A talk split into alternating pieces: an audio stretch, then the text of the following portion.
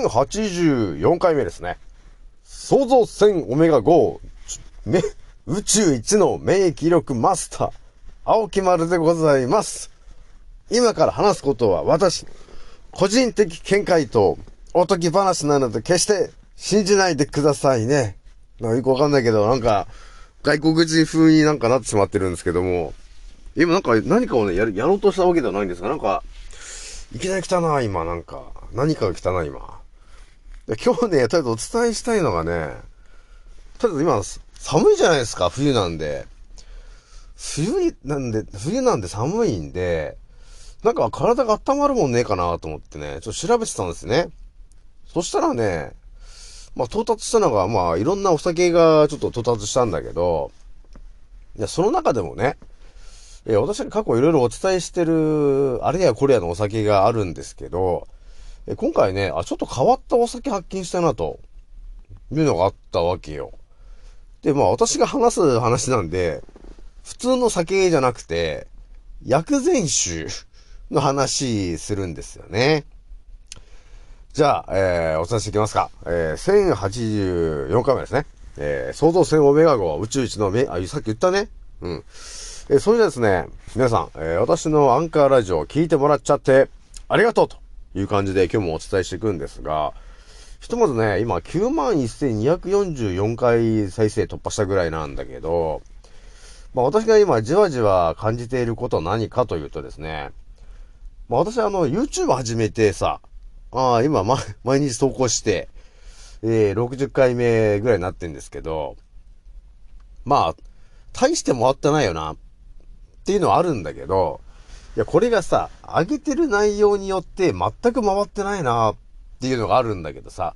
いや、これっていうのはもう間違いなく、えー、意図的に下げられてるよねっていうのがちょっともう見えてきてるよね。ああ、そっかと。あんまりね、再生回数回っちゃうとまずいんだねっていうので、意図的にその再生回数を下げてる奴がいるんですよね。やめろと、えー、いうことを私思ってるわけなんですよね。えー、じゃあお伝えしていくんですけども、えー、お酒でまあいろいろね、えー、私考察しかけてて、薬膳酒っていうものをね、過去もね、いろいろお伝えしてるんだけど、今回お伝えしたいのはですね、ひとまずまた、えー、お酒の、えー、歴史からちょっとまた皆さんにね、当たり前と常識な感じでお伝えしていくわけなんだけども、えー、薬膳酒っていうものの歴史を、えー、考察するとですね、まあ何が見えてくるのかと、えー、言うとですね、えー、薬膳酒イコール、えー、リキュールっていうものですよね。で、そのリキュールっていうのは、お酒にプラスアルファ、ね、花の香りだったり、果物の風味をつけるとか、えー、そういうようなものが、まあ、リキュールっていうものなんだけど、で、このね、えー、お酒ね、じゃあどれぐらい前から作られてたんですか？っていうことになってくるとですね、えー、やっぱり、あのー、見えてくるのが、えー、ギリシャ時代の、えー、古代ギリシャの医師、ヒポクラテスさんですよね。ね、ヒポクラテスさんにこれまたこれ到達しちゃうわけですよ。薬膳酒とかそういうものを調べていくと、必ずなぜか到達してしまうのが、ヒポクラテスが、えー、薬草をワインに漬け込んで作った、えー、水薬がその起源とされてるんですよ、と。だから、ね、えー、そのリキュールというか、薬膳酒というか、そういうものの大元は、えー、ヒポクラテスさんが作ったんだよっていうことね。だヒポクラテスといえば医学の父と呼ばれてる人ですよね。お酒というものが体に入ってくると、やっぱり体が温まるじゃないですか、と。で、そうすると血流が良くなりますよね。っていうところに、やっぱりあれですよね。プラスアルファ、ハーブとかさ、ね、えー、薬草とか、えー、そういうものを、えー、入れ込むと、さらに効果それ上がるよねっていうことだよね。だからそういうのがあったんですよね。で、そのヒポクラテスさんに続いてですね、まあいろんな方もね、あの、薬膳酒を作ってるわけよ。えー、中世のね、錬金術師だったり、えー、修道士たちが、えー、上流、上流、えー、種に薬草や、香りのね、草とかをそういうものを混ぜたものを、えー、そして良い、体に良いものをね、良いお酒を作るようにと、え、いろんなものを作っていったんだよね。スペインの錬金術師で医者でもあったアルノード・ブイルヌーブとラモン・ルルっていう人がですね、えー、現在のリキュールのスタイルを作り出したとされていますと。その酒は、リケファセレと呼ばれてるんだよね。これはね、ラテン語で溶け込ませるという意味があるんだよ。植物の有効成分が溶け込んでいるんだよっていうね。そういういろんなものをね、やっぱりね、医学を学んでいくと、やっぱりいろいろ見えてくるじゃないですか。だからこういうふうなものをやっぱり想像したくなってくんでしょうね。でも今の西洋医学の人たちはやっぱりこの、型にはまりすぎてるところがあるんで、自ら何何かを作り出そうっていう考えがない感じになってるよね。で、さらにですね、まあいろいろ見えてきてる話ですけども、そうですね、まあお酒いろいろあるんですが、まあリキュールもね、えー、まあいろいろあるんですけどね、で、ブランデーとかね、ブランデーとかにもね、あの、ハーブとか薬草とか入れてる、えー、ものがあるよね。えー、リキュールに、えー、と、ブランデーに女性の好きなバラの花の香りをつけて、ね、っていうのが、リキュールの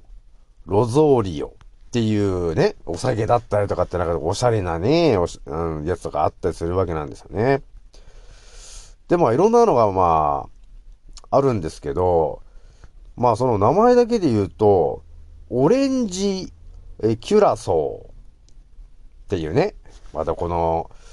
えー、1695年にカリブ海に位置するオランダ領、えー、キュラソーっていう島があるみたいですね。キュラソー島産のオレンジを使って、えー、オランダ本国で作られたものですと。えー、現在では定番リキュールとして人々に知られていると。まあ、そういう風にね、お酒とその薬草とか、お酒と果物っていうものを融合してる飲み物が結構ね、こう世界的には出てきてるよと。で、まあ結局体に、あの、いいものになっちゃってるわけなんで、やっぱりおすすめだよね、皆さんにね。で、今のはこれ、海外の話なんですけど、じゃあ日本ではどうなんですか？と。ね？いうふうに皆さんは多分すぐ思うわけですよ。え私は、私のこの発信してる内容を聞いてる皆さんはもう、アンテナ、アンテナの張ってるのがちょっと、あの、すごいんで、いや、沖村さんね、日本ではどうだったの？っていうことがあると思うんで、日本の、その、リキュール的なやつの歴史っていうのは、えー、何なのかというとですね、まあ、一番なんか我々の中に、ね、非常にあの親しんでいるというもので言えばですよ。え皆さんね、お正月とかですよ。お正月の時とかに、なんかその、薬膳酒みたいのって飲んでませんでした？で、私もですね、なんだかんだ埼玉に来た時に、それに出会ったんですよね。それまでにはね、あの、出会ったことなかったんですよね。でもね、埼玉に来て、そのお正月のタイミングで、なんかそれがあると。そ何ですかその3文字の、漢字3文字のそれは何ですか？って言って、なんか、えー、体にいいらしいよ、みたいな話で、で、それがあったんですけど、皆さん知ってますかね、それ。まあ、知ってると思うんだけどさ、でもいざ何って言われてもちょっとよくわかんないって方いると思うんだけど、それがですね、日本で、まあ一番、えー、古い薬膳酒的なものは何なのかっていうと、えー、おとそですよね、と。そう、おとそ。なんかお正月の時にさ、おとそっていうなんか飲み物があるよね。粉、粉というか、粉入れて飲んでるというか。で、それも、あのなんて言うんですかね。そまあ、いろんなその薬草が混じってる、その、粉ですよね。えー、それを、まあ、お湯とかに、あの、溶かして飲むやつなんだけど、これもこの、まあ、薬膳酒というか、もう酒じゃないんですけど、えー、そういうものなんだけどね。だ日本で言えば、おとそっていうものが、まあ昔の薬膳酒的な感じになっちゃってるのかなっていうのがあるわけね。で、さらに、えー、我々が結構身近なあるところで言うと、えー、日本ならではなのが、梅酒です。梅酒。いや、これ結構皆さんは当たり前に知ってた話ですよね。えー、私もね、あのー、たまにこう梅酒とかって、あ、飲みたいなーっていうのはあるんだけど、梅酒もさ、なんかピンからキリまであるじゃない。蝶屋の梅酒だなんだっつって、あると思うんだけど、もう私が梅、あの、梅酒飲みたいなって言って飲もうとするのは、やっぱり、シソと梅がちゃんと入ってるやつが、やっぱいいよなーって思ってるんですよね。よくあの、蝶屋の梅酒みたいのって梅が入ってるんだけど、ちょシソがあんま入ってないなっていうのがあるんですよね。シソが入ってる方がちょっと私的にはちょっといいかなっていうのがちょっとあるわけなんですよね。だから普通のその、蝶屋の梅酒買ってきて、そこに、えー、と、そのシソのエキスのドドリンクというか、液体を注いで、本当の梅酒みたいにして飲むのもいいのかなっていうのがちょっと見えてきてるんですよね。まあそんな感じでね、ちょっと今日はね、えー、薬膳酒っていうところをちょっとね、まあスポットを当てて、ちょっと皆さんにお伝えしたんですけども、まあ、今最近の、えー、薬膳酒的なもので、ちょっとこれ話題になるのかなっていうところをちょっと最後お伝えしておくとですね、楽膳ワイン、リビドーっていうものがね、あの、えー、出てましたというところがちょっとあったんですよ。だ今までね、その、蒸留酒っていう、なんていうのか、こう、焼酎みたいなさ、えー、そういうようなやつとか、そのブランデーとかに、ハーブとか薬草を入れて、みたいなのはあったんだけど、まあ日本でこれは初なんだろうね。このリビドーっていう、その薬膳ワイン、えー、というものなんですけど、まあなかなかちょっと良さそうなんだよなっていうのはちょっとあるんですよね。なんかちょっとおしゃれじゃない？それでワインだし。っていうとこがあるんで、ちょっとね、ぜひともね、えー、やってみてもらいたいなというとこなんですよね。やってみてもらいたいけど、まあ飲んでみてもらいたいなとえいうとこがちょっとあるわけね。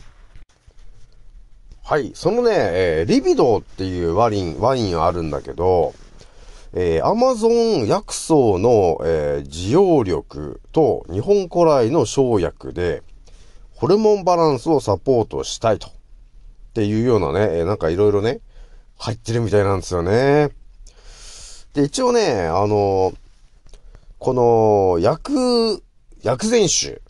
っていうものは、えー、どんな効果があるのかって一応お伝えしておくとですね、薬草の生命力と、えー、個人の知性をアルコールに、えー、親戚し、まあ、これ漢字あれですけどね、え、体と心のバランスを整えることができるお酒ですよと。えー、薬膳漢方は未病を治す。病気の一歩手前でその目を解消してしまうことを本領としたものです。また、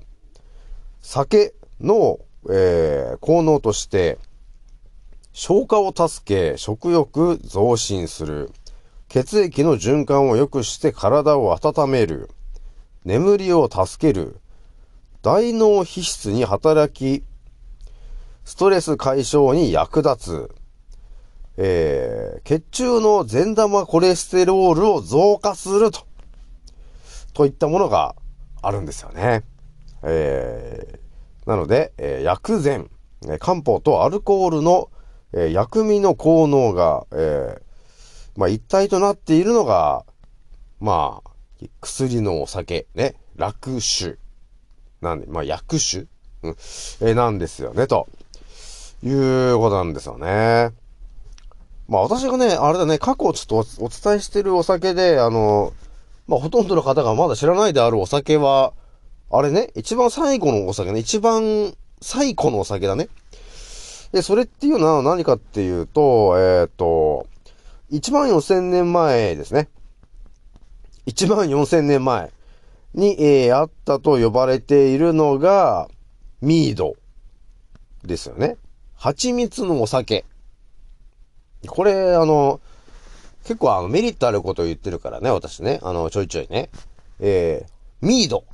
蜂蜜のお酒。これ結構ガチです。これやばいですよ、本当に。1万、え、1万4千年前のお酒なんで、まあ、1万の、1万4千年前には作られていたお酒になりますからね。えー、まあ、ちょっととりあえず今日はね、えー、ミードっていう、えー、蜂蜜のお酒ということをお伝えして、えー、今日、今日これぐらいにしこうかなというところでございます。じゃあ次の音声でお会いしましょう。またねー。